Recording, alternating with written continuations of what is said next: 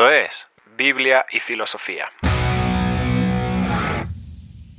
Esto es Biblia y Filosofía. Aquí lo que hacemos es hablar de fe, sociedad, filosofía, pensamiento y cultura pop también. Así que a propósito de eso, esta semana es una semana muy importante y ¿quién mejor que el licenciado en ciencias de la religión o teológicas, Rommel Salazar, que para que, ¿quién mejor que él para explicarnos dentro del calendario litúrgico protestante y católico, a qué corresponde esta semana? El calendario teológico corresponde a la Semana Mayor, lo que los eh, hermanos católicos llaman la Semana Santa. Eh, sería algo así como eh, la forma de categorizar en el calendario gregoriano la semana de pasión, muerte y resurrección de Jesucristo, del Jesús histórico. Esto es lo que celebramos aquí en, Ecuador. Eh, esta es una fiesta supremamente cultural.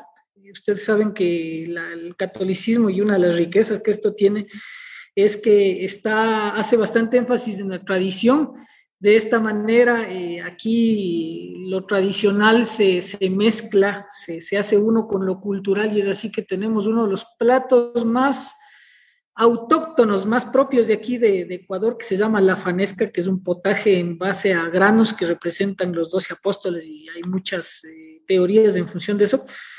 Eh, que les invitamos a, a apetecer cuando estén por acá quienes no viven en Ecuador, pero como les digo, es un tema que eh, está arraigado en la tradición eh, cultural y religiosa de este país. Eh, cuéntenos en, por chat cómo se celebra esta semana en, en, sus tierras. Si ustedes ya comieron carne, si ustedes ya oyeron música a todo volumen, si ustedes se bañaron, están perdidos, así es que hagan el favor de, de arrepentirse, incircuncisos. y esto a propósito de las diferentes eh, diferentes mitos alrededor de la Semana Santa, ¿no? Hay la idea de que si te bañas en Semana Santa te salían escamas y si es que comes carne estás cometiendo un pecado. Em, ¿Qué otro mito hay alrededor? Ah, que no hay que gritar, que el día viernes no hay que corretear, no hay que hacer bulla, hay que estar en silencio. Y algunos pensarán, ¿Por qué? Dios se va a despertar, estaba tomando la siesta y no, más bien tiene un carácter eh, introspectivo, el de poder reflexionar, el de poder pensar, el, de, en teoría, se busca que cada uno esté pensando en lo que Jesús hizo, lo que estaba por hacer. Y ahora, dentro de eso, Samu, así como iniciando suave, como para ponernos en ambiente, hay muchas discusiones también. De una vez descartemos esa de cuándo ¿Cuándo que es que mismo dices que es el día de la muerte de Jesús? Porque hay un montón de discusión. No, realmente fue jueves, viernes, sábado, resucitó domingo, no fue viernes, sábado, domingo, no, nos falta un día, nos falta un lunes, y ahí es donde entra el tema del calendario litúrgico, que es el poder acomodar y más que hacer algo cronológico exacto, es un tema más de conmemorar también. Sí, creo que hay que tomar en cuenta que en sí Jesús no estaba celebrando Semana Santa y por ende las diferentes cosas que él hacía no obedecían a la Semana Santa, sino que él estaba celebrando la Pascua. Así que, ah, como conversábamos hace un mesecito, la teología la podemos hacer desde nuestra perspectiva de siglo XXI, con nuestras tradiciones y nuestros todo tipo de ritos religiosos y cosas así, y entender a Jesús desde nuestro ángulo, o podemos intentar hacer una teología desde los ojos del siglo I, del judaísmo del siglo I. Y los judíos del primer siglo estaban celebrando la Pascua.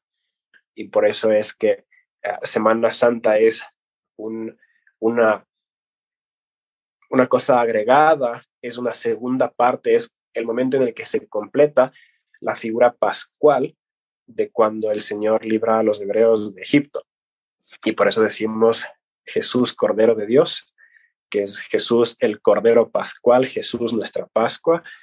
Y creo que justamente porque le damos tanto peso a las diferentes actividades de Semana Santa, termina siendo tan importante, pero creo yo que más allá de si es que fue la cena el jueves en la noche o un viernes de madrugada o tales, hay que ver qué es lo que se está construyendo en el momento que eh, la sangre del cordero es puesta en el madero de la cruz para que cuando venga el ángel de la muerte pase por alto. Entonces, habrán unos que se preocupan por la hora y el día del cada suceso específico y quizás desde mi punto de vista lo más importante termina siendo en ah, cómo calza esto dentro de las figuras proféticas que vamos viendo en el Antiguo Testamento con Abraham y el sacrificio del hijo Isaac y Jehová Jireh que provee el, carnero y con eh, los hebreos siendo rescatados desde Egipto.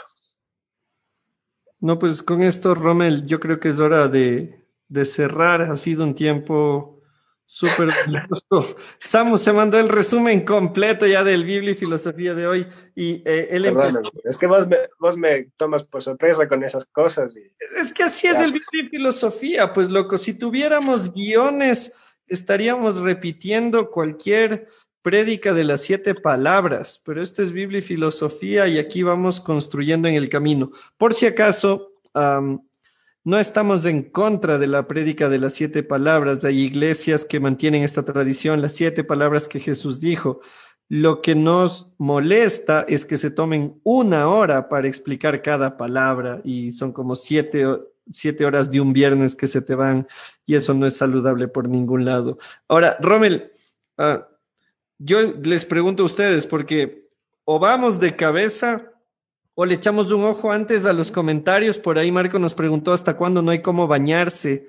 Eh, porque yo estoy desde enero esperando y a ver si ya me toca. Desde carnaval no me mojan a mí. Claro, eso, así que por si acaso, algunos estamos aguantándonos bañarnos desde Navidad para no romper con ningún ¿cómo se llama? Es ningún, ningún rito religioso, ni cristiano ni de ninguna otra religión. Claro. Oye, y antes, dale, Romelau. Ahorita ya, ya, ya mencionó este man una categoría que es indispensable cuando se habla de memoria, y ahora mucho más, que es la ritualización.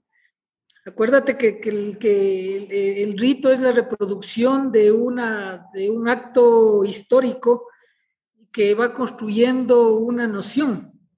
Eh, y esto es lo que se ha hecho durante estos siglos de la, como decíamos, muerte y, muerte y resurrección de, Jesús dentro de la religiosidad. Mucho más de la religiosidad popular. La religiosidad popular tiene más ritos porque eh, se expresa eh, de una manera multiforme, ¿no es cierto? Eso es interesante. Así es. Y de paso, con esto que ha mencionado ya Rommel, que ha mencionado ya Samu, eh, ustedes vieron el arte, ustedes vieron la imagen que compartimos y quienes vieron la película Coco saben que a quien estábamos presentando es a Héctor, este personaje de la película Coco en la cual se trabaja el tema de la memoria desde, desde un aspecto que a muchos mm, se nos hace muy familiar, para otros es muy nuevo y es el tema de cómo la construye identidad cómo la mantiene vigente la idea o mantiene vigente a la persona. No quiero spoilearles, Coco, sí les recomiendo que se la vean, aunque hubo, en su tiempo hubo mucha crítica de, cierto sector de la iglesia, de por qué representan a los muertos, por qué hablan de los muertos, pero bueno, si Cristo va a resucitar a los muertos, entonces no hay mucho temor que, tenerles a los muertos. Entonces, Coco es muy interesante y, y, en lo que se basa es en este ritual, se los explico brevemente, en el que cada familia tiene un altar y en ese altar tiene que ir la foto de la persona amada, de la persona que ya partió y que obviamente fue amada, era parte de la familia. Y el día en el que esa foto no se coloca en el altar, ese 2 de noviembre, el Día de Muertos, si el 2 de noviembre, Día de Muertos, la foto no se coloca, pues esa persona, aunque está muerta, deja de existir. Y me resulta muy curioso esto y les cuento, Rommel y Samu, algo que, que, me sucedió hace unas semanas. Conversaba con un pana, él tiene una amiga que falleció Y le pregunté, ¿no? Yo como buen amigo, oye, bro, ¿y cómo te sientes? Y me dice, sabes que sí es raro, es como, es extraño, me dijo, porque es como que cachas que la man ya no existe. Fue la primera vez que yo le oí a alguien referirse a un oxiso de esa manera. Entonces me dice, claro, o sea, la man ayer estaba, yo ya no existe. Y entonces esa palabra existir causó en mí algo muy fuerte si nos pusiéramos cartesianos, pensaríamos que Descartes dice, pienso, luego existo. El que ya no piensa, ya no existe. Si pensamos en él, existe. Si le recordamos, existe. Y a, raíz de esto, varias ideas, varias cosas en la cabeza. Y me ponía a pensar, y, y eso es lo que nos convoca hoy día en este Biblia y Filosofía, es el hecho de recordar que la memoria va más allá de la nostalgia. Y a propósito de Semana Santa, tengo una bronca sana, una bronca positiva que me lleva a cuestionar esto y es el hecho, Rommel Samu, de que nosotros a Jesús le estamos más bien recordando con nostalgia y solidaridad, más que como un punto desde el cual se construye la identidad. Y, desde ahí, bueno, se tendría que analizar el tema de qué entendemos por memoria, qué entendemos por el recuerdo, por qué es importante la memoria, por qué es importante el recuerdo, el rito, la tradición, la costumbre. Pero mi principal lío personalmente y que me encantaría compartirlo aquí, que podamos conversar, es que nosotros hemos hecho de la Semana Santa un rito nostálgico más que una memoria identitaria. Y ahí queda abierto el micrófono para que podamos ir conversándolo y a la gente que está hoy acompañándonos en Facebook, en el Facebook de Biblia y Filosofía, en el de Jimmy Sarango, a través del sitio web. Sus comentarios son bienvenidos también. A ver, eh, ahí creo que eh, primero, spoiler alert. Eh, vamos, vamos a tratar esto, bueno, voy a tratar de esto y voy a abordar este tema desde mi concepción personal, ¿no es cierto? Entonces hay que tener cuidado de eso porque voy a hacer aproximaciones hacia tres categorías que me parecen indispensables para hablar de la memoria desde mi comprensión personal. Ojo. Entonces, vos mencionabas, Jimmy, la primera categoría que es memoria eh, identitaria y es excelente lo que haces, pero hay que diferenciarle de lo que es la historia oficial y de lo que es la memorización, que son tres cosas diferentes, ¿no es cierto? Las dos segundas, historia y memorización, casi van de la mano. La memoria eh, es ese referente que nos hace ser parte de, de, una realidad pasada, pero que nos eh, permite continuar, que nos permite identificarnos, que nos permite eh, pensarnos a través de ella y proyectarnos a futuro en potencia, ¿no es cierto? Esa es la memoria. La memoria no es únicamente, eh, como vos decías, nostalgia. La memoria no es únicamente la memorización de datos históricos desconectados, no es eso. La memoria identitaria tiene que ver con lo que pasa en un determinado momento de la existencia, aun si no lo has vivido contigo. Y cómo eso se va, se va desarrollando en tu ser eh, en, un ahora, ¿no es cierto? es poco filosófico el tema. Eso es la memoria. La memoria no es solamente el recuerdo nostálgico, la memoria no es solamente esa añoranza a un pasado ideal, sino es eh, ese, eso presente que te potencia hacia el futuro. Verás, aquí meto un poquito al tema de los salmos. Los salmos, y yo encuentro en los salmos, en la gran mayoría de los salmos, el tema memoria. El tema que no solo te recuerda a un Dios que pelea por su pueblo, que suple a su pueblo, etcétera, etcétera, etcétera, sino que te hace referencia a un Dios que está vivo y está en la presencia del pueblo. Si ves cómo es memoria identitaria, y con esto concluyo, el tema de la historia. La historia es construida. La historia oficial es eh, una construcción del poder, es una construcción eh, creada para mantener un estatus. Y la memorización de esas fechas cívicas, de esos abdones calderones, de ese Jesús únicamente sufriente, de ese Jesús eh, vapuleado, de ese Jesús humillado y que se queda ahí, es un constructo. Es un constructo oficial para a lo mejor hacer lo que vos decías, Jimmy, eh, ser solidario con Jesús y no entender que el mensaje de, la, de Jesús va más allá de la cruz y se potencia en el hecho de que somos nuevas criaturas para llevar eh, una realidad de amor, justicia y verdad a quienes nos rodean. Dicho y esto,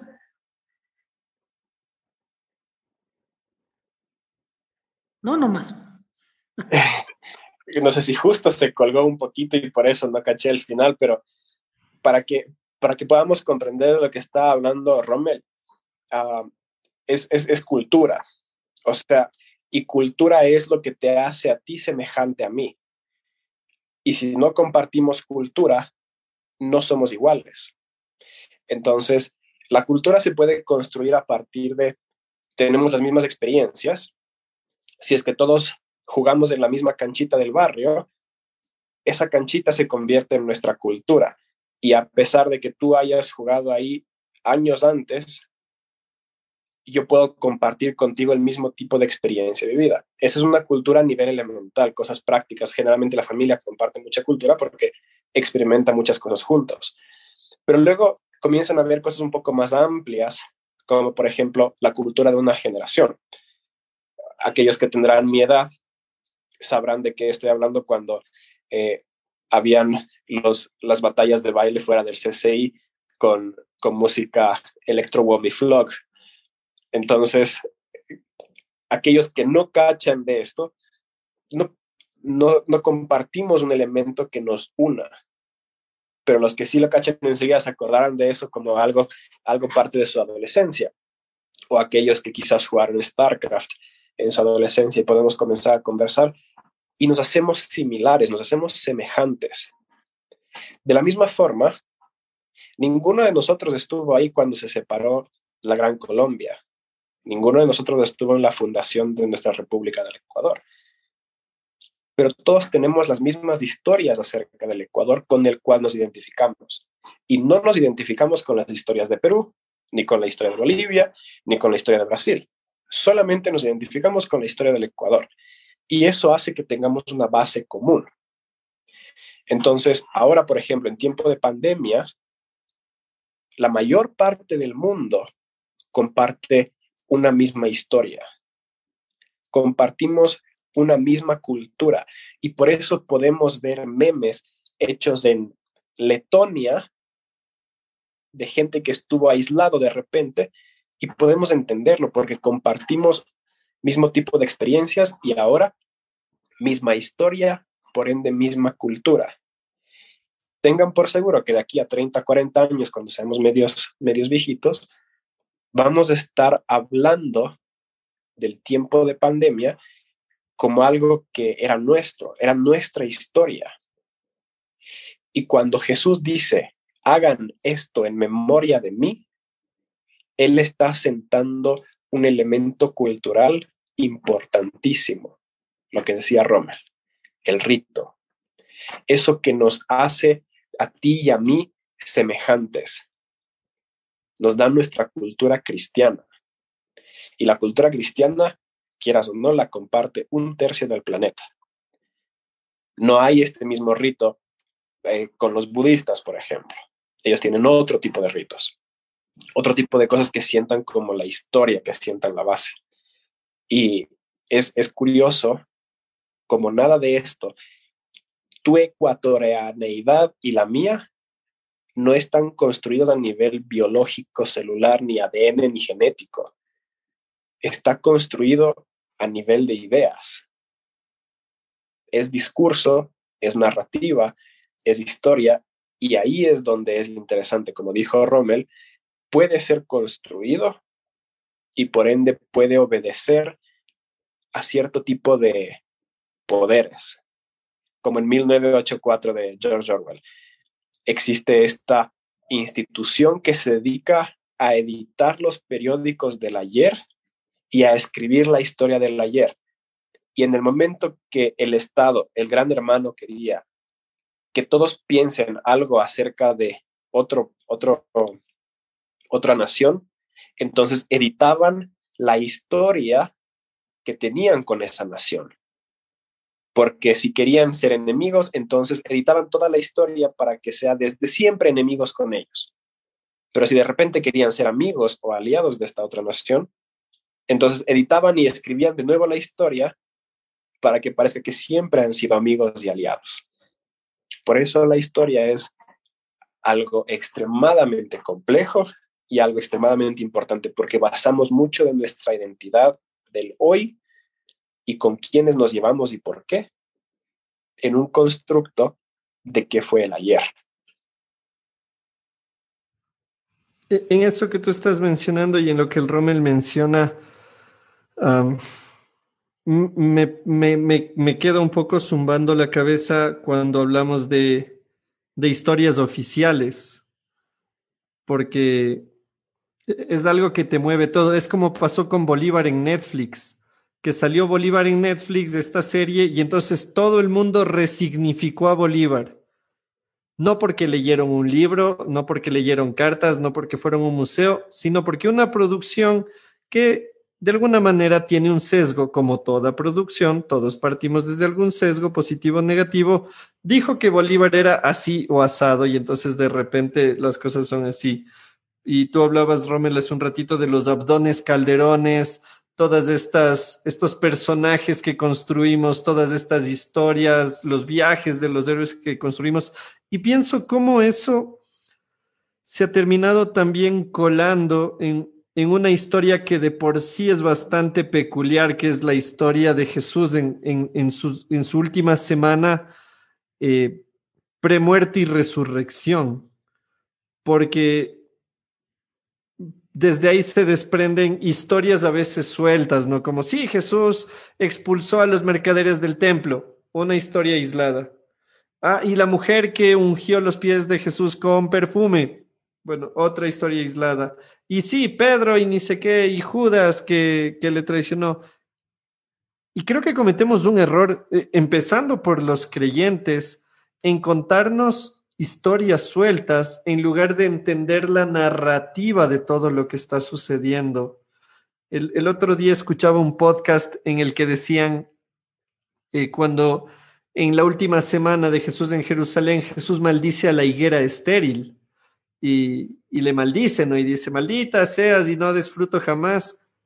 Y, y, por ahí alguien puede decir, oye Jesús, pero todavía no es tiempo de que dé fruto. Y algunos dicen, Jesús estaba sintiendo ya la presión, Jesús ya estaba sintiendo el enojo de lo que se venía. Y entonces eso no está en la historia oficial, pero son cosas que podemos desprender de memorias particulares, que podemos desprender de ideas, de cosas sueltas, y pienso que en la Semana Santa, o pensando específicamente en los, en los últimos días de la vida de Jesús, hemos hecho eso. Hemos hecho una cronología tan Broadway, que es como que a esta hora Jesús está sirviendo el pan, a esta, a esta hora está lavando los pies, a esta hora está yendo a Getsemaní, ya le agarraron preso y solo nos falta gritarle al hijo del pastor, hey, tú sales de centurión, listo, sal de centurión. Y es como que hemos hecho toda una cronología de la historia para teatralizarla y para contarla y no nos estamos tomando considerar lo que está sucediendo. Una cosa es que yo me sepa el guion de tus, de tus últimas horas, Romel. Una cosa es que yo me, me sepa el guion de las últimas horas y otra es que me siente a conciencia a leer qué rayos viviste en tus últimas horas. Es distinta la historia oficial que la memoria que se narra. Eh, en efecto, y, es por eso lo que conversábamos del domingo. Quienes no pudieron eh, acompañarnos el día domingo, tuvimos una excelente conversación muy fructífera en la que destacábamos el hecho de la sospecha. Y, esto es lo interesante de, la memoria, que uno tiene que poner en perspectiva los actores y, el contexto, como decía el Jimmy, y, quedarse con una, con una noción del hecho que te permita trascender, ¿no, ¿no es cierto? El pueblo hebreo, por ejemplo, pero el pueblo hebreo recordaba y, está en constante memoria, en constante repetición de su, de su historia, ellos veían, eh, oían y recordaban lo que su Dios les había hecho y eso les permitía proyectarse, como dijimos, ¿no es cierto? Hay que tener bastante cuidado con esa historia construida. ¿Sabes una cosita que yo me estaba dando cuenta? Con todo esto que está pasando con, con Michel Foucault, ¿sabes? Sí saben, ¿cierto? El tema de, de que se acaba de, de, revelar algo que para muchos era, era casi una, una un, ¿qué te puedo decir? Un secreto a voces, se dice, ¿no? De una que, obviedad. Una obviedad, exacto, era una obviedad. Eh, y el hecho de que todos tenemos un lado oscuro, uno, unos más oscuro que otros, ¿no es cierto? Y no estamos justificando, no estoy justificando nada de lo que hizo Michel Foucault en, en este caso, ¿no? Pero podemos ver cómo eh, el pensamiento de él eh, da luz a ciertas partes y oculta otras, y su, y su vida personal y sus excesos eh, es lo, lo, que está oculto. Y pensaba en función de esto, cómo la Biblia rescata el relato de hombres y mujeres imperfectos. Y ve qué chévere, porque hoy empezamos con esto, ¿no es cierto? Hablábamos de que somos perfectibles, o sea, que, Efesios ya nos dice que cuando estemos en el camino hacia la imagen del varón perfecto, llegaremos a, a lo mejor a, esa, a ese tipo de plenitud, pero mientras tanto estamos en camino. Y vemos en el texto bíblico cómo los personajes eh, hacen, cumplen su rol en el, en la línea histórica, en el propósito de Dios, eh, pero son personas imperfectas, son mentirosos, son eh, asesinos, son, eh, eh etcétera, etcétera, etcétera. Podemos ver cómo hay claros oscuros de las personas, mas no de Dios. ¿Qué tal? Y ahí está la riqueza de la memoria, reconocernos como esas personas que estamos en camino hacia, hacia la estatura del varón perfecto, que es Jesús, y mientras tanto vamos construyendo eh, unas realidades. ¿Sí ven por qué la memoria requiere de ese pensamiento crítico, de esa sospecha? Uno no puede prender la tela y creer que todo lo que te dicen ahí es verdad. De igual manera, no puedes abrir tú un texto eh, de historia y creer que todo lo que está ahí es realidad. Por ejemplo, la historia de Ecuador con respecto a la historia de Perú tiene un montón de, de, de dos puntos, de, de, dos luces, la luz ecuatoriana y la luz peruana. Y entonces no podemos llegar a decir que los de la derecha son los buenos y los de la izquierda son malos, si no hay claroscuros. Y nosotros tenemos que ir desarrollando nuestra relación tal vez con la deidad a través de esta eh, sospecha al, discurso oficial y eh, ir agarrando esos aspectos que en la memoria se enfocan para hacernos personas que, que vivimos en, una fe verdadera, se podría decir así, ¿no? Eso es. Así es. Si es que Samuelito está reflexionando en tus palabras. Hay hay un par de puntos que queremos manejar hoy, además de lo que hemos conversado, porque hasta a mí me llegó loco, tranquilo. Y eso que el Rommel es de la Alianza, ahí, el ki es más bajo en asambleas de Dios. De lo que hemos hablado, la memoria, el recuerdo, la historia, las narrativas que hay alrededor. También hay, hay varios puntos que queremos tratar hoy y que queremos conversarlos ¿Y por qué es importante? ¿Y por qué esta frase, hagan esto en memoria de mí, es, es, sabes que yo hace dos años leí esta frase del hagan esto en memoria de mí y me puse a llorar. Así, pero, pero de verdad, o sea, estaba leyendo, estaba reflexionando un poco. Eh, no soy muy, muy de esos, ¿cómo se diría? De esos esoterismos cristianos, de que entre, en Semana Santa ahí sí tienes que leer la Biblia y el resto no. No, no, no. Pero coincidió que esa Semana Santa pensaba en el hagan esto en memoria de mí. Conversaba con el Samuel otro día también. Y, y yo pensaba, y voy a poner este ejemplo súper sencillo, ¿no?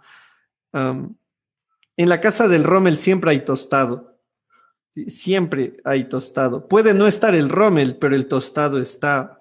Puede no estar la Fer, no puede estar el Loki, puede irse el Joab, puede irse la Isa, puede irse la Luz, puede irse eh, puede irse hasta el Espíritu de Dios de ese lugar, aunque es imposible porque es omnipresente, pero podría no estar, ni el diablo, ni las tentaciones, pero tostado. Y, y yo pensaba, si un día el Rommel nos faltara, de repente un día estamos con el Samu conversando y, y, vamos a un local a comernos un motecito con chicharrón y de repente nos pasan un plato de tostado. Y es bastante probable que la lágrima se nos vaya. Pero no es nostalgia por la mazorca que fue cosechada. No, no, no, no hay nostalgia por la paila utilizada. La nostalgia es por la persona que instaura la costumbre, por la persona que asocia el significado y significante, que pone un símbolo en el centro, pero que tiene toda una significación alrededor. Ahora, ¿por qué? Porque quienes han ido a la casa del Rommel, no sé si por ahí hay en, el chat hay panas que hayan ido a la casa del Romelau, el tema del tostado no es un tema de ir, golpear la puerta, te entregan tu porción y sales. No es un tema de mandar un sistema de delivery a retirarte una bolsa de tostado. El tostado es apenas un elemento dentro de algo mayor que está sucediendo. Y el hagan esto en memoria de mí, de Jesús, es eso. Jesús está a horas de partir y en la mesa hay pan y vino.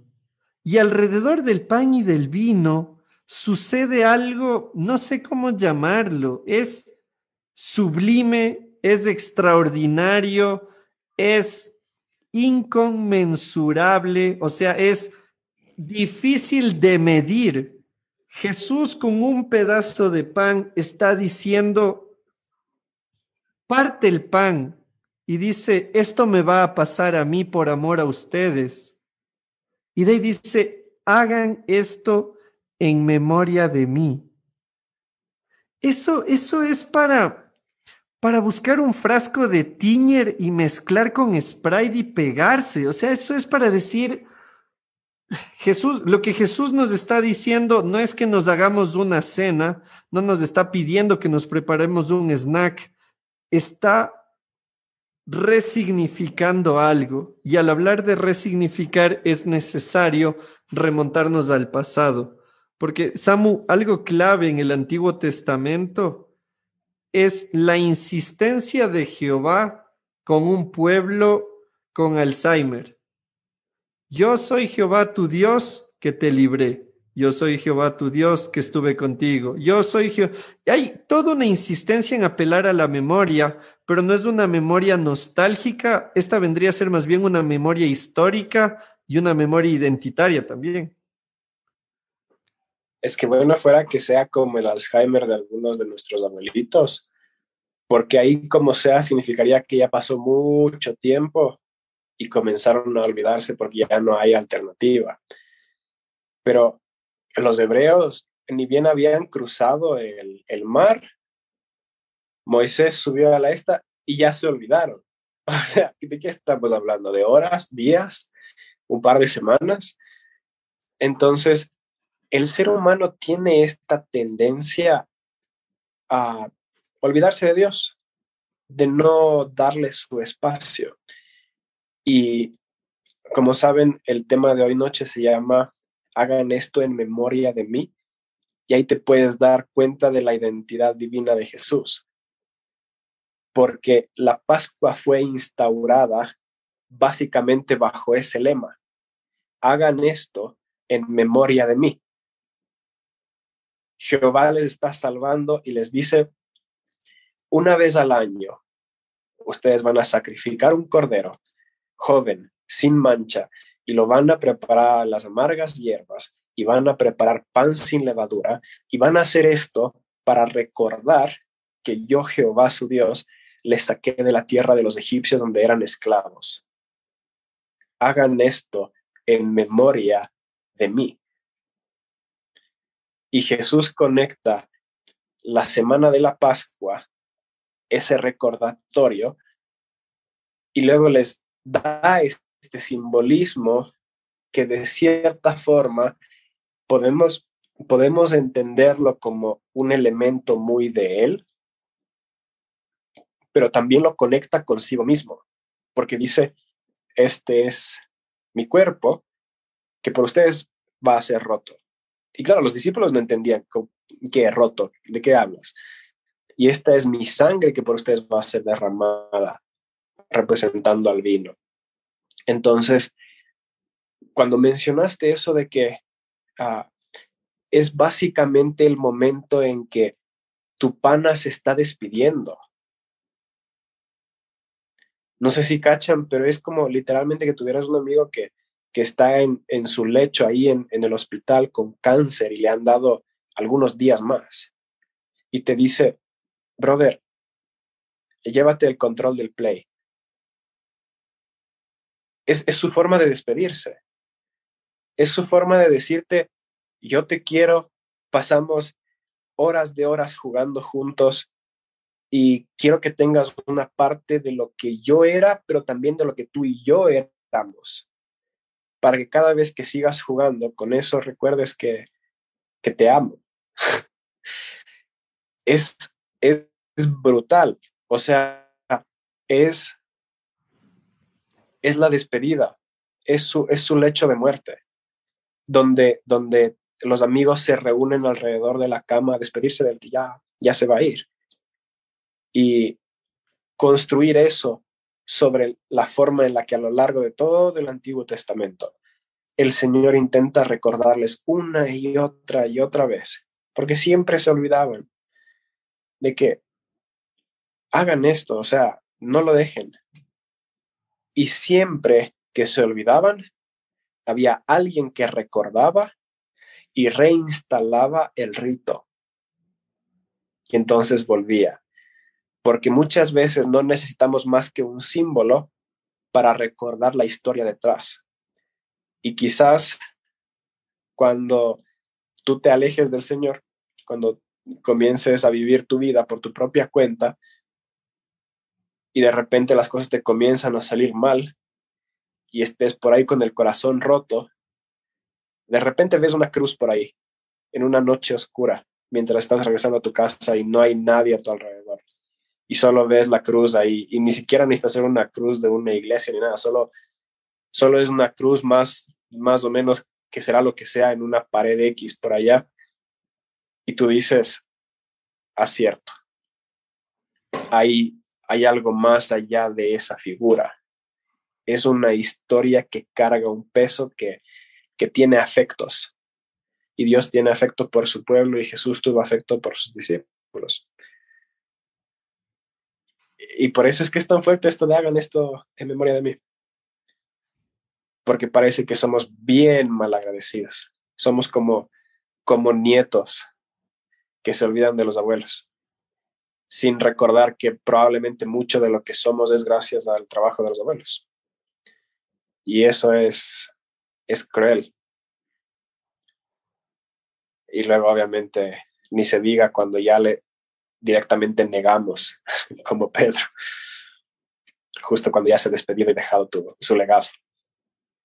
Eh, no, y sabes que ahí en esto, antes de que el Romelau también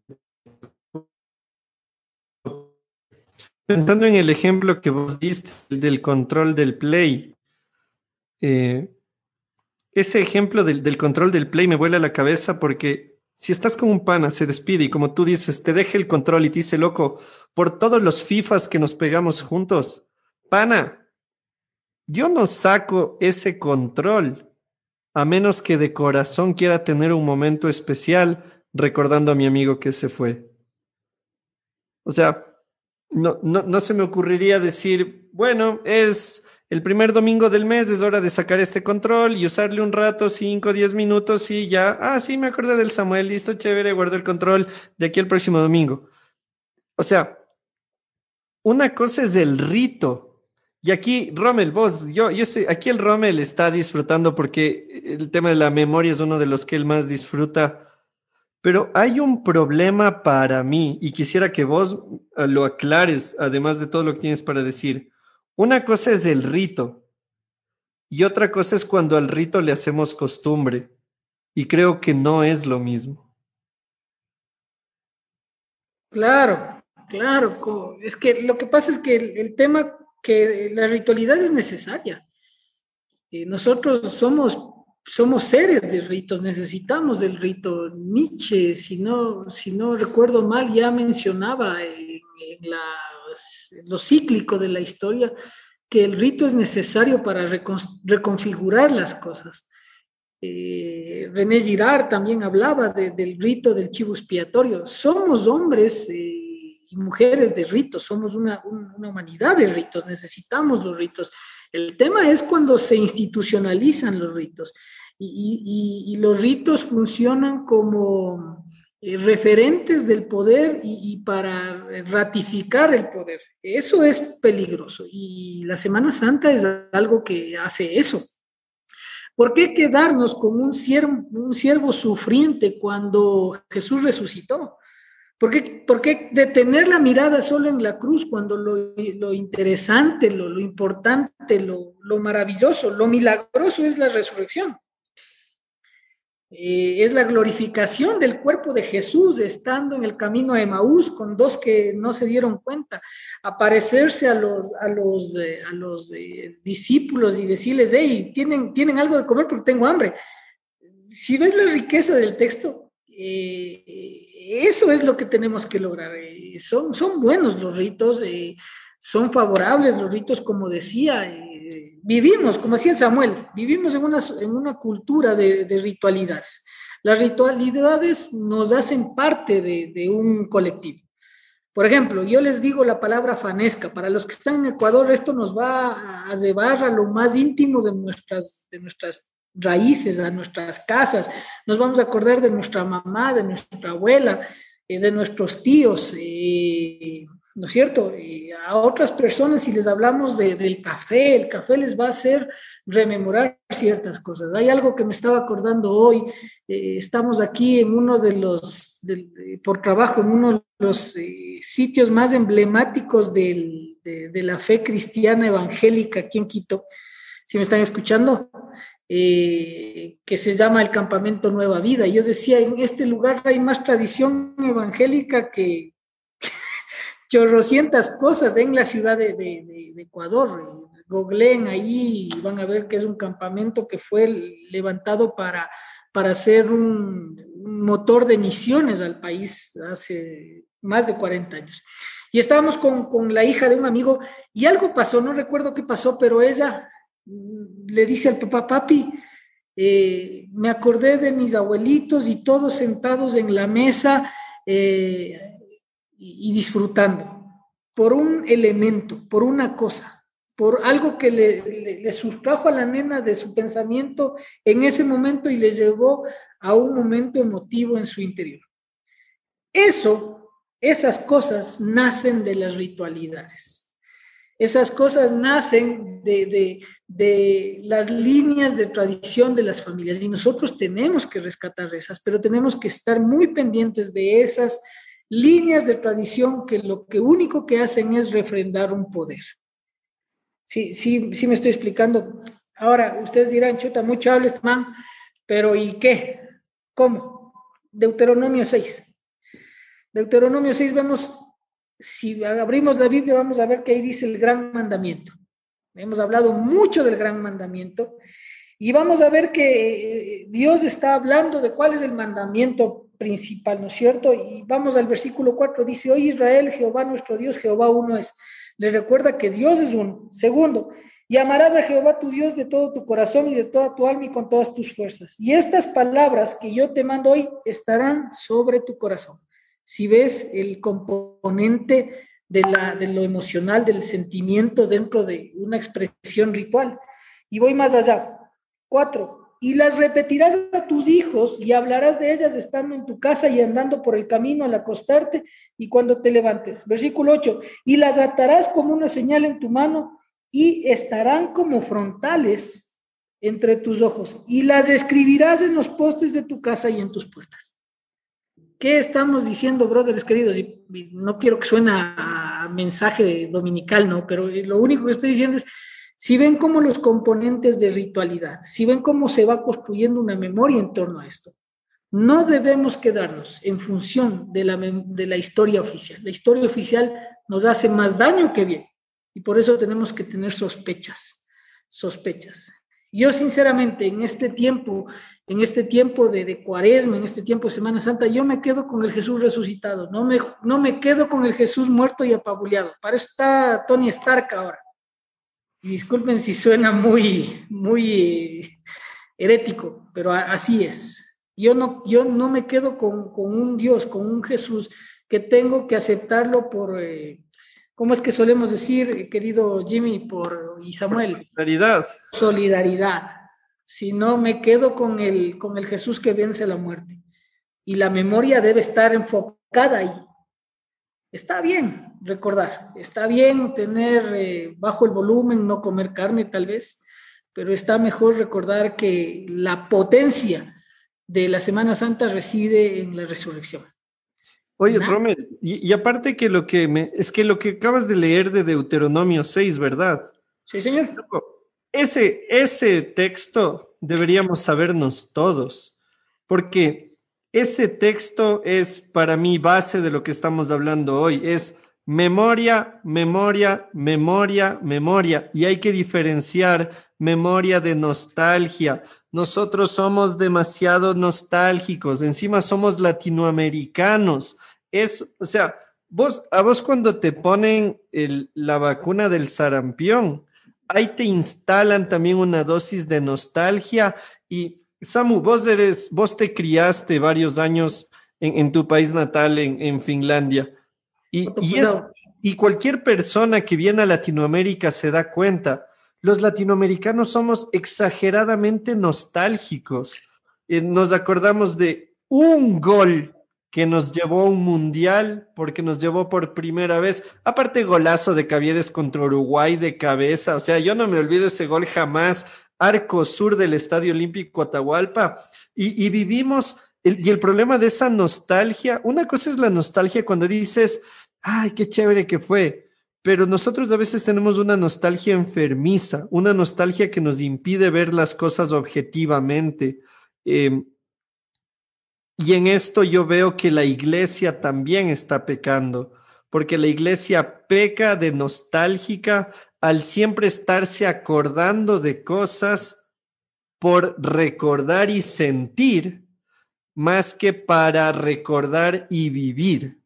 Una cosa es recordar la Santa Cena y sentir, y, hoy día conversábamos con el Samu, esta no te dijimos, Rommel, para contarte así, ¿cómo es posible que como iglesia la Santa Cena, como le llamamos, dura lo que dure una canción lenta? Loco, Rommel, el día que vos te nos vayas, yo voy a pasar con un plato de tostado una hora, si no es más llorando y acordándome todas las pendejadas que hemos dicho con vos. Pero una canción no me va a alcanzar. ¿Cómo es que nosotros, cómo, y déjenme decirlo, cómo carajo se nos ocurre pensar que una canción lenta es el tiempo suficiente para recordar uno de los actos de amor que es el compartir con tus amigos en una forma tan íntima? Entonces, creo, estoy haciendo catarsis de mi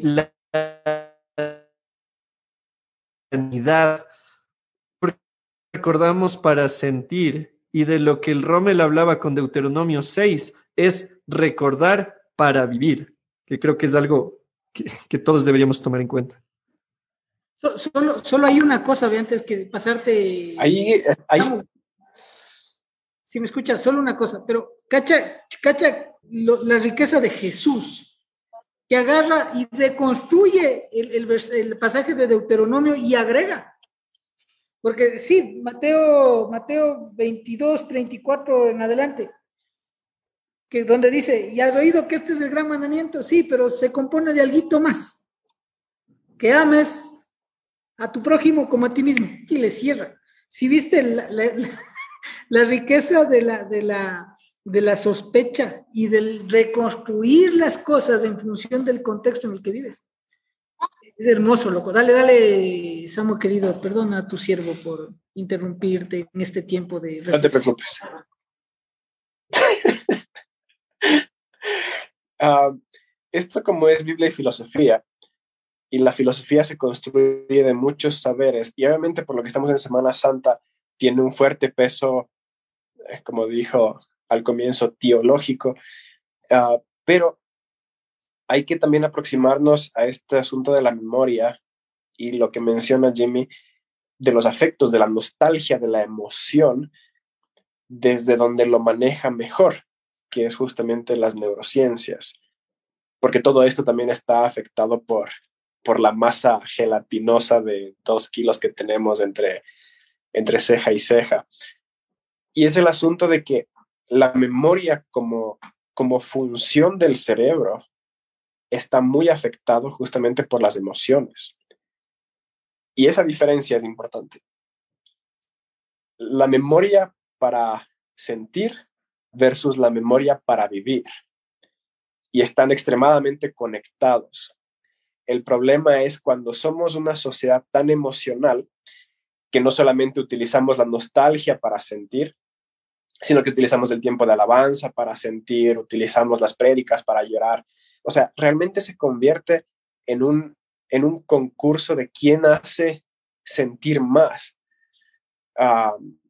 yo creo, yo creo que la función, este asunto de la función del cerebro para recordar está vinculado con los sentimientos, porque mientras más sentimiento ha habido en una experiencia, más fácil es recordarlo. ¿Para qué está la memoria? para evitar los peligros experimentados y para explotar los beneficios encontrados. Por ejemplo, si es que tú probaste algún alimento, un encebollado que estaba ahí dañado con algún bacalao medio pasado, no vuelves a toparlo porque te enfermaste tanto, te hizo sentir tan mal que te mantienes alejado la memoria te sirve para evitar peligros y cuidarte. Pero de la misma forma, si es que encuentras por ahí un bello arbusto con unos arándanos hermosos, que la mejor experiencia de tu vida, entonces también vas a recordar muy bien dónde está. Las buenas experiencias generan profundas memorias para buscar más de ello y las malas experiencias, por ejemplo, un mal ex, genera profundas experiencias traumáticas para evitarlo si te encantaba conducir rapidísimo y te pegaste un choque brutal, te genera un trauma tal que muchos ni siquiera pueden volver a conducir, justamente para evitar los peligros. Entonces, biológicamente hablando, la memoria cumple una función de alejarnos de lo peligroso y acercarnos a lo que nos da vida. Ah, y si es que hablamos de esto, entonces deberíamos tener cuidado de utilizar las experiencias religiosas, de utilizar las experiencias de, Semana Santa y cosas así, solamente como para que sea una, una amalgama de sentimientos ahí, todo hecho fanesca mismo, una mezcla de cosas, sino que realmente se convierta en esas memorias importantes que nos den guía sobre cómo tomar decisiones también. Porque ese es el fundamento de la memoria. Y obviamente esto es a un nivel reduccionista desde el punto de vista biológico y cuasi animal. El ser humano es un poco más complejo, pero realmente se puede reducir bastante de lo que funciona, porque las cosas que mejor recordamos son las cosas más dolorosas y también las muy buenas experiencias, sino para qué viajamos. Si nos olvidáramos nuestros viajes, no viajaríamos, no gastaríamos tanta plata en viajar. El tema es que uno puede vivir de esas memorias años de años. Y obviamente lo que recordarás después de 15 años acerca de un viaje muy bueno, no es para nada lo que sucedió, probablemente, porque se reedita esa memoria una y otra vez, pero lo que va pegado es el afecto. Por eso es que hay que tener mucho cuidado en cómo manejamos los afectos junto con las memorias. Y cuando le mezclamos el aspecto espiritual, se vuelve una cosa media, media engorrosa. Hay que tener cuidado de no pecar de emocionales, con cosas que son muy sagradas y no utilizarlo para cierto tipo de masturbación emocional. Utilizamos tantas cosas para nuestro placer que ni siquiera nos damos cuenta cuando estamos utilizando el rito religioso. De la misma forma como ya hemos criticado, en especial yo soy muy fuerte crítico en, el tema de la música en la iglesia. Se convierte en una forma de placer emocional más que ningún tipo de, de adoración al Señor. Y con eso hay que tener cuidado porque fácilmente sucede eso también con las cosas como, como Semana Santa. De hecho, eso es lo que sucede con, así como vos tienes tu cuestionamiento a la música de la cual yo he sido parte y con mucho amor la cuestiono también, yo tengo eso con las proyecciones de la pasión de Cristo. Porque Mel Gibson quiso hacer una obra que retrate la, las últimas horas de Jesús pero la iglesia la convirtió en su nuevo cubo evangelístico. La iglesia, como iglesia protestante, hemos tenido la pulsera de colores, el cubo evangelístico. Hubo la época de este teatro que era bien curioso porque me decían, hermano, venga a predicar en mi iglesia, va a haber un teatro nuevo, diferente, y era el mismo teatro de Lighthouse, de la chica que está con Dios y que alguien le jala y luego viene Jesús y les sostiene a todos. Y era como que, brother, bueno, pero valoro los esfuerzos de la iglesia local en alcanzar a su gente, así que no quiero tampoco pasarme de criticón. Pero con la pasión de Cristo pasó eso, y pasa eso, lo que tú acabas de decir.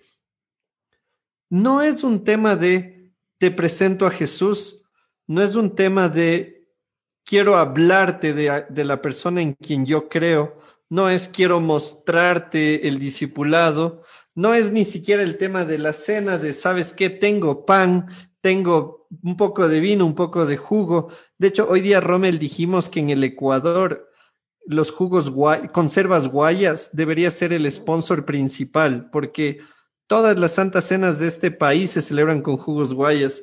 Y, y con la pasión de Cristo lo que estamos buscando ni siquiera es, mira cómo Jesús partió el pan con los suyos, sino es, ¿qué te puedo mostrar que te haga sentir mal?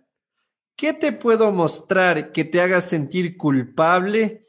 ¿Qué te puedo mostrar que te haga sentir que eres una basura? Y si a eso le sumamos eh, Dentro de la teología hay una línea que habla de la depravación total, en la que, ah, y encima vos eres un depravado, no tienes esperanza, eres un gusano, eres una basura, eres insignificante. Y si ahí mismo meto cuatro leyes, o sea, armo el combo, es como un Pokémon con esteroides, y te digo, ¿a dónde te vas a ir después de morir? O te muestro la parte cuando Jesús está ensangrentado y te digo, mira, eso él lo hizo por ti, casi como decirle, por tu culpa, por tu culpa le pegaron, por tu culpa le, le latiguearon y le azotaron.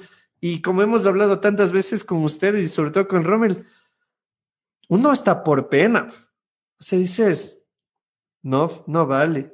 Y por eso, o sea, yo ratifico, me sumo a tus palabras. Nosotros, en lugar de, de buscar el conocimiento o la experiencia de conocer a, con que sintamos está suficiente.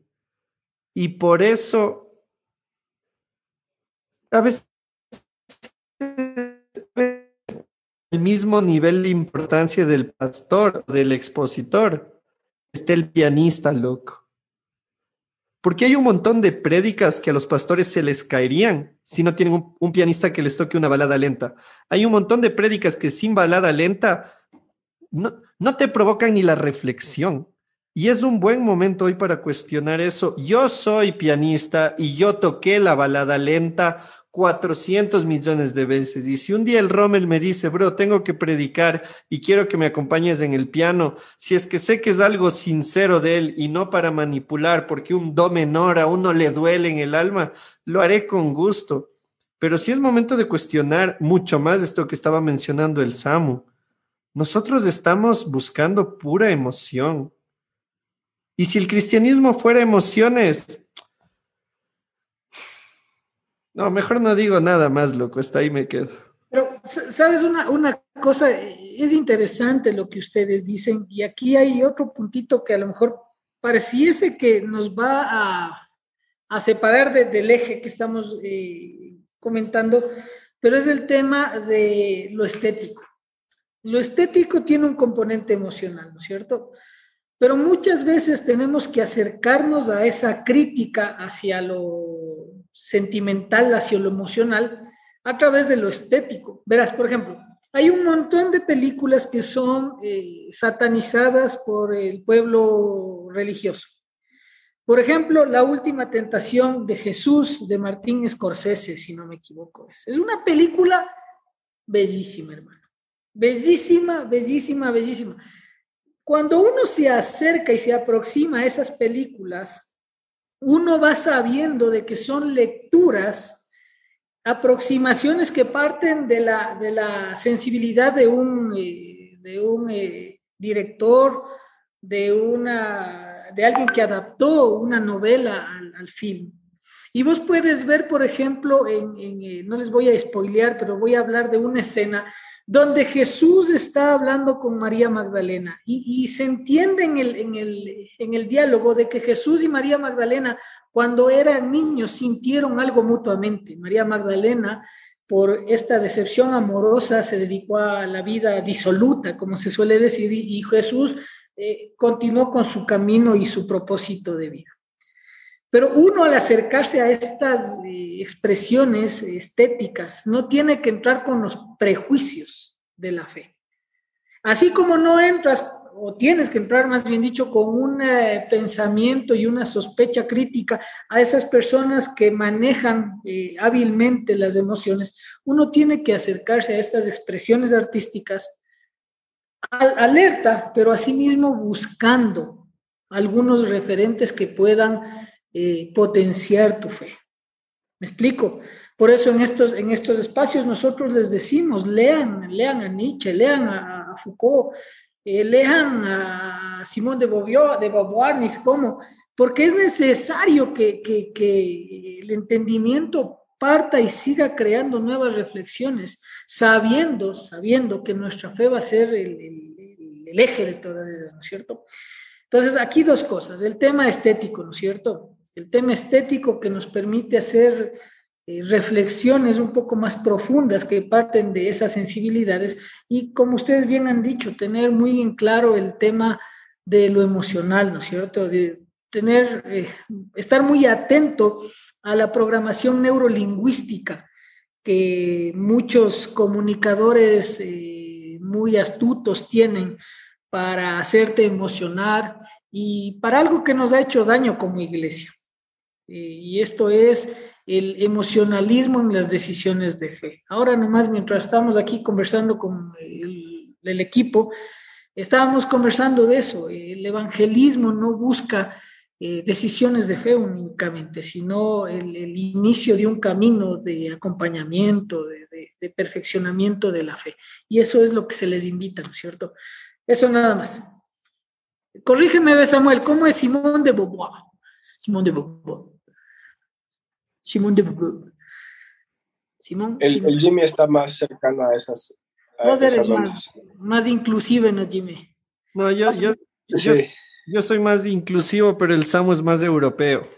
Inclusive el Jimmy. Eso. El Samuel y el bueno, Jimmy tiene las dos la misma vocal, entonces no, no hace mucha gracia. Dentro de todo lo que hemos conversado, eh, lo que queremos invitarles, obviamente, es a que puedan pensar esta frase de Jesús del hagan esto en memoria de mí desde una memoria que construye identidad. Esto no tiene que ver con nostalgia de qué pan utilizó Jesús, no tiene que ver con qué juguito, eh, no tiene que ver con, con cómo partió el pan, quién sí se siente en la mesa, quién no se siente en la mesa. Esto tenía que ver con un tema de recordarles que Él estaba ahí para ellos. Tenía que ver con que él ya estuvo antes, iba a estar ahí. Y sabes que hay una frase de Borges eh, que es, somos nuestra memoria, Somos ese quimérico museo de formas inconstantes, ese montón de espejos rotos. Y las memorias no solo son nostalgias, no solo son leyendas, son cosas que terminan definiéndonos. Cuando Jesús dice, hagan esto en memoria de mí, no es un tema solo de ponernos tristes y saquemos del agüita, es agua por si acaso, y bueno, ay, qué pena, Jesús se nos murió, sino es el, ¿qué hizo Él por mí? Estableció un nuevo pacto, es una memoria que nos lleva al cambio, es una memoria que nos lleva a la acción, es una memoria que nos lleva a la transformación, es una memoria que nos moviliza hacia el otro, es una memoria que me moviliza a considerar, es una memoria que me lleva al silencio. O no, a lo contrario, es una memoria el decir, wow, él hizo esto por mí o él me dio un lugar a mí, esto a mí me empuja a y me lleva a otra cosa. Entonces, si algo podemos dejar en estos últimos minutos eh, de mi parte es eso, el que podamos pensar mañana que se conmemora la cena de Jesús con, con la gente que él amaba. Pensemos eso, Noel. Hagan esto en memoria de mí, como lo dijo el Samu, un amigo que se está despidiendo y no pide que lo recuerden nostálgicamente. Pide que lo tengan presente, porque inevitablemente ese tener presente nos va a llevar a algo más y a cada uno nos va a llevar a algo distinto. Eso de mi parte, Romel Samu, algo que dejen para meterle cabeza en estos días. Yo, durante los últimos tres años, he pasado pensando muy seriamente el asunto de la Semana Santa y la verdad es que hasta mis 24, 25 más o menos, para mí la Semana Santa no lo tenía ni en el radar. Toda la vida en la iglesia, siendo hijo de misioneros, trabajando incluso en la iglesia, nunca lo tuve ni en el radar. Pero cuando comencé a leer el Nuevo Testamento de una forma así a lo, a lo Descartes, donde, donde procuro olvidarme de todo lo que sé del cristianismo, y solamente intentar entender qué es lo que están escribiendo estos, estos discípulos de Jesús. Ahí me di cuenta que, que el peso realmente de toda nuestra fe descansa sobre el asunto de la resurrección y que la Semana Santa no es la conmemoración de la pasión de Jesús. Porque podríamos decir que los evangelios acerca de la crucifixión de Jesús, pero no, no se acaban los evangelios de la crucifixión. Los evangelios se acaban con la resurrección y la encomendación. Ese es el clímax, ese es el final de la historia. ni se diga el Evangelio de Lucas, que contiene otros 28 capítulos en Hechos, donde muestra el resultado de esa resurrección y encomendación. Sin resurrección no hay encomendación, sin resurrección no hay hechos y sin hechos no hay el resto del Nuevo Testamento. Es tan sencillo como eso. Entonces, ah, por eso es que yo estoy intentando realmente desde el fondo de mi corazón hacer una resignificancia completa de esto de lo que hacemos como celebraciones cristianas. Estoy intentando demostrar que la Navidad está completamente sobredimensionada en celebraciones cristianas y que la Semana Santa está muy poco entendida y que el gran peso de la Semana Santa está en la crucifixión, cuando el enorme peso debería ser sobre la resurrección y ha sido un camino ah, de intentar entender originalmente, el sentido original del Evangelio de los discípulos, qué era lo que ellos estaban predicando y qué era lo que ellos creían a tal punto que terminaron dando la vida por ello. Y obviamente incluye la crucifixión de Jesús, no estoy diciendo que no.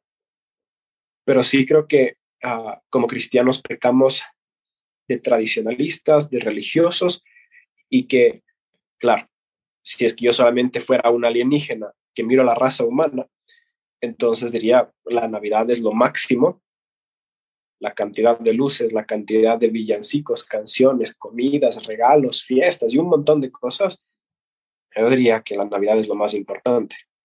Pero si para nosotros como cristianos la Navidad es lo más importante, creo que nuestra teología está más afectada por la televisión que por la Biblia. Amén, así es. Ese es el, eh, ese es el instrumento de poder de nuestra memoria. Eh, y yo terminaré diciendo de que en esta época es necesario, siempre hemos dicho que, que nosotros nos remitimos a las palabras de Jesús, porque pretendemos ser más eh, cristianos que paulistas, ¿no? Que Pablos. Pero en esta época es necesario remitirse a, a, Pablo, remitirse a esa persona que no fue un testigo ocular de, del milagro de Jesús, eh, pero que pudo sentir, así como nosotros, después de años, su presencia y su poder en nosotros a través de su Santo Espíritu. Y entonces solo quiero terminar con esto que está en Romanos 12. Hoy, hoy por Semana Santa he venido con bastantes versículos, ustedes verán. Romanos 12.1. Así que, hermanos míos, os ruego por las misericordias de Dios que presentéis vuestros cuerpos en sacrificio vivo, santo, agradable a Dios, que es vuestro culto, ojo con lo que dice, ¿no? Racional. Metanoia. No os conforméis a este siglo, sino transformaos por medio de la renovación de vuestro entendimiento, racional entendimiento, para que comprobéis cuál sea la buena, la buena voluntad de Dios, agradable y perfecta. En esta porción de Pablo encuentro el tema, el tema memoria.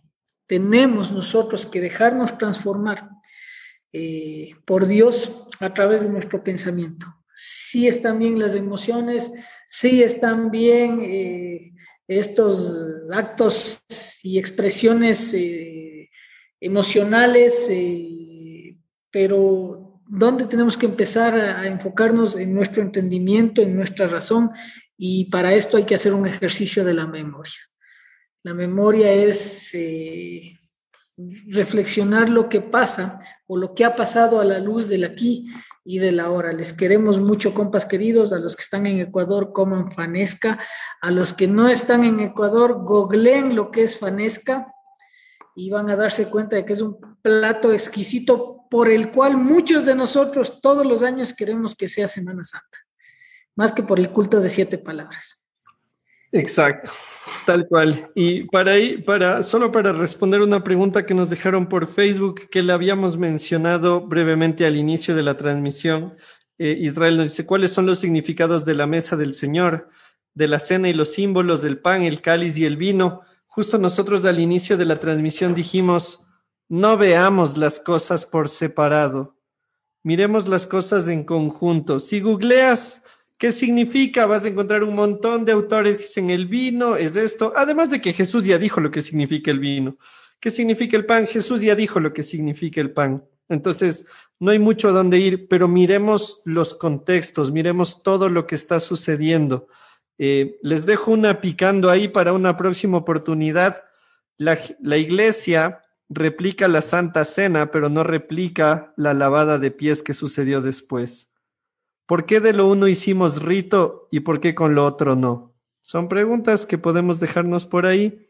Ah, la idea no es decir a ah, ellos por qué no lo hacen, sino cómo nosotros podríamos hacerlo. Como dijimos hace un rato, si es un rito que nos lleva a vivir una fe, genial, cuidando de que no se nos haga hacerlo por costumbre únicamente. Y mañana disfrutemos con la familia, si estamos solos, si tienes tu pan, si tienes mañana tu jugo, tu vino, tómate un tiempito para recordarlo con la frase del Biblia y Filosofía de hoy. Hagan esto en